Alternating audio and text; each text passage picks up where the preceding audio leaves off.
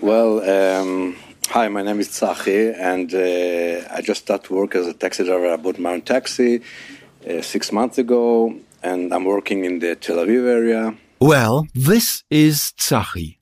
Tzachi Tabak, cab driver. He bought his taxi about six months ago and serves the area of Tel Aviv, Israel. Without him, I wouldn't have met the family of Mark Slavin. My ride with Tzachi is a perfect example about how small the world can be. I got a call to pick up a passenger in a hotel in Tel Aviv. He's meaning myself. And um, I got there, and there was a guy just get in with a big bouquet of a flower. I thought it's for me. No, I'm just kidding. and um, we went to Ramat Sharon, and we start talking. I asked him where he's where he's uh, where he's coming from, and he told me from Germany. And um, I hold, I, am as, as a, a, second generation of Holocaust uh, survivor. I've always uh, it was Germany always interested me. So we start talking about uh, about the relationship now between Germany and Israel and how in Germany they takes uh, they see Israel and the Jewish people and although the all the anti-Semitic uh, problem in, in Germany and also with how the, how they treat uh, foreigners in Germany. And then uh, asked the gentleman that uh, what he's doing. He told me he's, he's, he's rather broadcasting in, in Bavaria. And asked him, what he's doing exactly? and he told me, actually, I'm investigating and I'm really into what happened in the Olympic Games in Munich in 1972. Now, when he told me that, I was like, okay. And then I realized that actually my ex wife, she's the sister of one of the sportsmen that got killed, uh, Mark Slavin. And I told him, wow, you know, um, I'm really into it also because my ex-wife, she's she's the sister of one of the guys that, that got killed in in Munich. His name was Mark Slavin. He was a wrestler, and uh, the guy that then I realized his name is Christoph. He was like I saw in in the mirror. It was like standing up, almost getting close to me, and said. What, what, what are you saying? Are you, are you serious? No, I don't believe you. I can't believe it. What a, what a small world. No, no, tell me, tell me, tell me. What, what do you know about it? And I told him exactly that I know the family and I know the whole story, of course. And uh, we, I'm in a good relationship with the sister of my ex-wife, so we can call her to talk to her. And Christoph said, "Of course, of course, put her on the speaker." so we called Mika, Mika Slavin, the sister of Mark Slavin. We called her on the phone and we started talking, and and it was wow. It was such a moment that I felt like like my skin is like rotating. You know, like everything in my body was like wow, because suddenly memories come to me, and, and I remember when I was 11 years old, when the the the, the, the murder was happened in Germany, and, and I was uh, like. Uh, I got it as a shock, and, and this is one of the things that I, I will always remember. And so it happened that I was sitting in the living room in a Tel Aviv apartment two days later. The apartment in which Mika is living with her husband and her family. When we sat there, her husband and her daughter were with us. Later the afternoon, Tzachi joined us and brought his daughter as well. The Slavins placed dishes with finger food on the couch table. We adults drank beer. And I held my microphone so that Mika could tell me about her brother. Geheimakte 1972. Das Olympia-Attentat in München. Hallo Tunis, wir haben die israelische Mannschaft in unserer Gewalt. My brother came to do sport in the Olympics and they were murdered there. Die ganze Geschichte investigativ recherchiert. Bisher unveröffentlichtes Material. I was contacted by a German journalist, Christoph Lemmer. Geheimakte 1972. Die ganze Geschichte.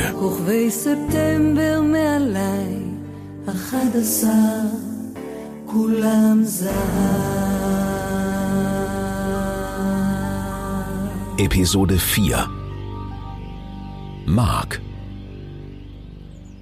My parents knew that uh, Mark is about his first wrestling um, fight is on the 5th of September at 10 o'clock in the morning.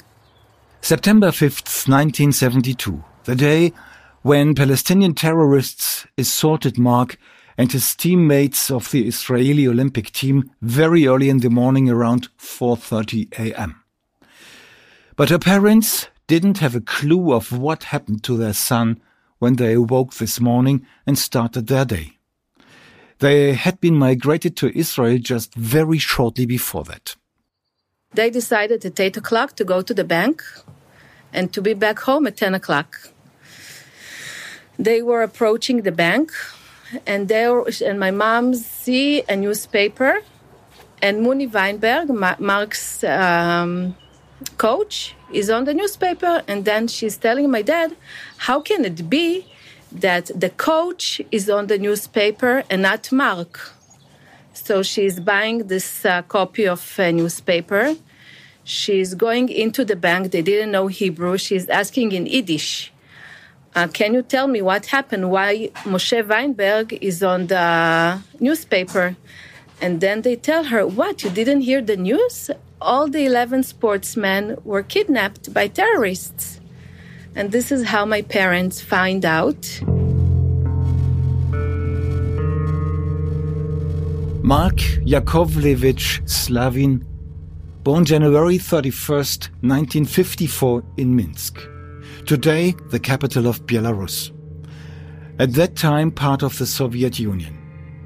Wouldn't he not be murdered in Germany? Today his age would be 68. My brother was the champion of youth of uh, wrestling uh, of Russia. And uh, he was supposed to go to the Olympics with the Russian team. He was 18, my younger brother was 16, and both of them suffered a lot from anti-Semitic in uh, Russia.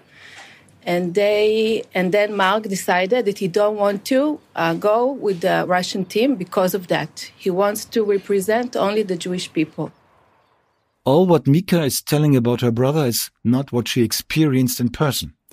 She never met her brother. For her, he is just a memory, a memory which is very lively until today. It shaped her childhood. So he came to my mother, to my parents on January 1972, after he was already a champion of uh, Russia, and after he was already in the team of the Russian uh, to go to the Olympics. He told my parents that he decided not to uh, represent Russia. He wants to go to do an Aliyah and to come to Israel. Everybody in Israel knows what the Aliyah is.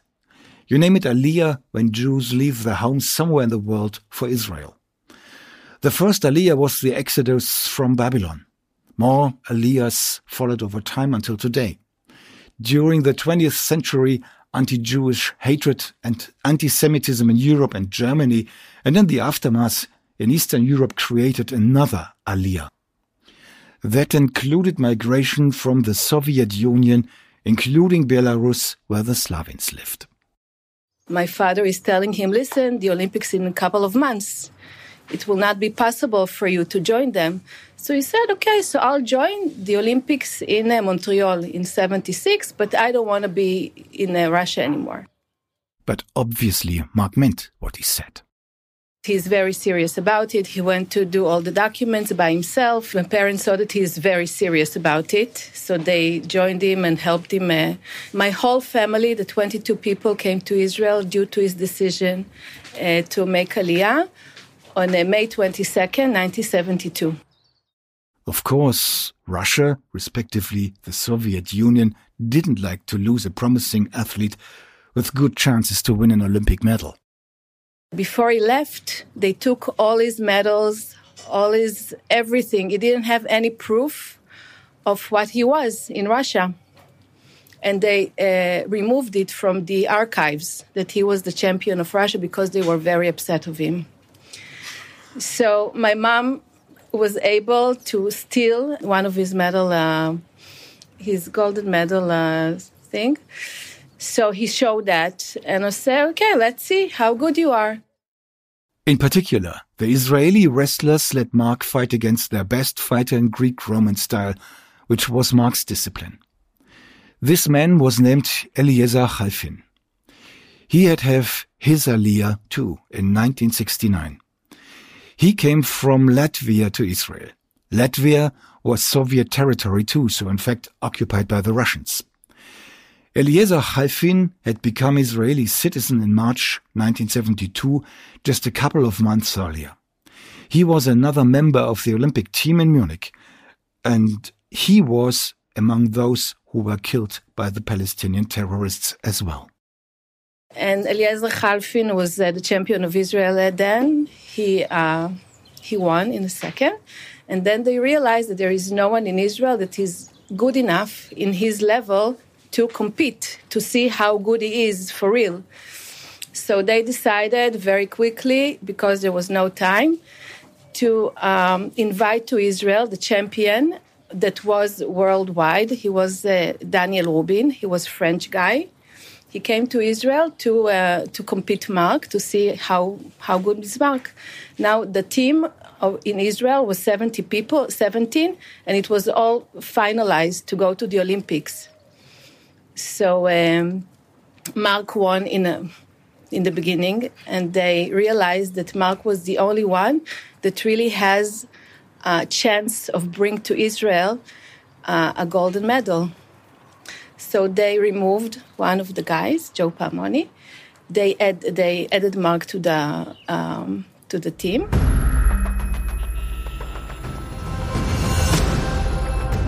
And they left. They left to uh, to Munich on August 72.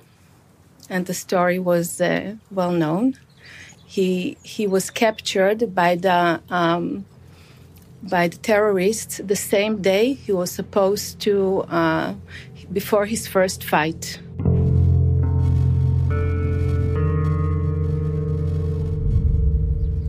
Just before his dream to come true, he, he died. so and then you know my parents you know there is no they were still they were three months in israel it was the worst aliyah ever i think uh, they received his dead body it was just you know everybody without him starting a new life my grandfather wanted to go back to russia you know and my parents my father my grandfather got sick immediately very very sick they were young But life is stronger than everything else, says Mika. One and a half year later, she was born. I was born into the tragedy. Born into the tragedy, literally. Yeah, um, my mom was, uh, she found out that she's pregnant a year and a half after Mark died. She was almost 40 years old. On the 70s, it was very late to give a birth she didn't want to have me. So it came that her brother Mark's death shaped her life. When my father found out that she's pregnant, he said, okay, it's either I'm leaving you if you're uh, doing an abortion or, you know, you have to, to give a birth. And then I was born. And uh, my parents both were on their 40s. My father was already a very sick man. He got a heart attack just a couple of months after Mark died. But little Mika was there. And today's Mika, grown up in the meantime, remembers. I had the most loving parents in the world. They loved me, they were obsessed about me.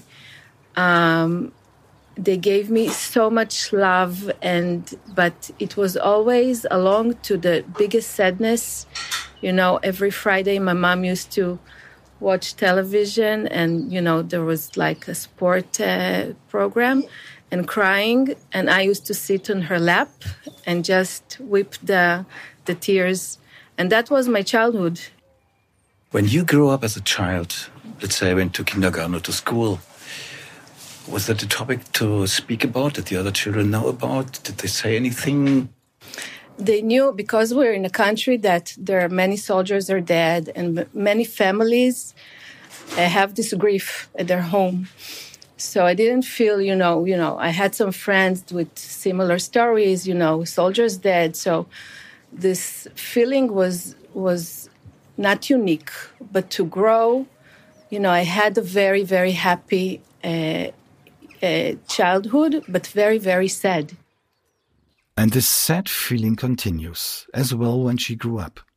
Mark's killing during the Olympics in Munich remained the family issue.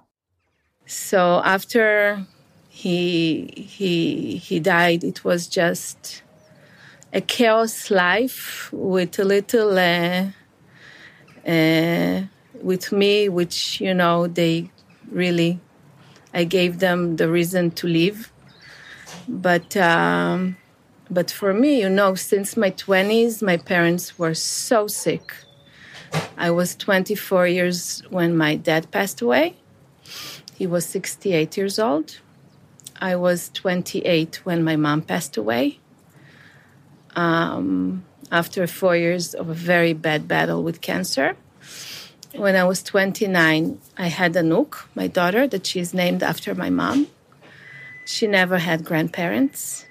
It was me raising her, and as my parents asked me to keep on Mark's memory alive ever since, which I'm trying to do really the best I can. Uh, and now I have Mia, she's 11 years old, and Kobe, my husband, which we're all um, doing the best we can to keep the memory of Mark and all his friends that died with him. The story isn't over yet, even not after 50 years. Mika and the families of all the murdered Israeli athletes are still fighting for recognition or compensation and a truly meant excuse, especially from the German state. It was Germany, the German police, the governments of the German Federal Republic and the state of Bavaria who desperately failed with just everything in preparation of the games, in dealing with a terrorist attack on site, and in the aftermath when it came to take responsibility. We will hear about that in upcoming episodes a lot, with a lot of details, and I can promise it's hard to believe this icy cold and bureaucratic manner in everything they say, including statements from just a couple of days ago even after 50 years. However, one thing at least happened after long fighting with German authorities.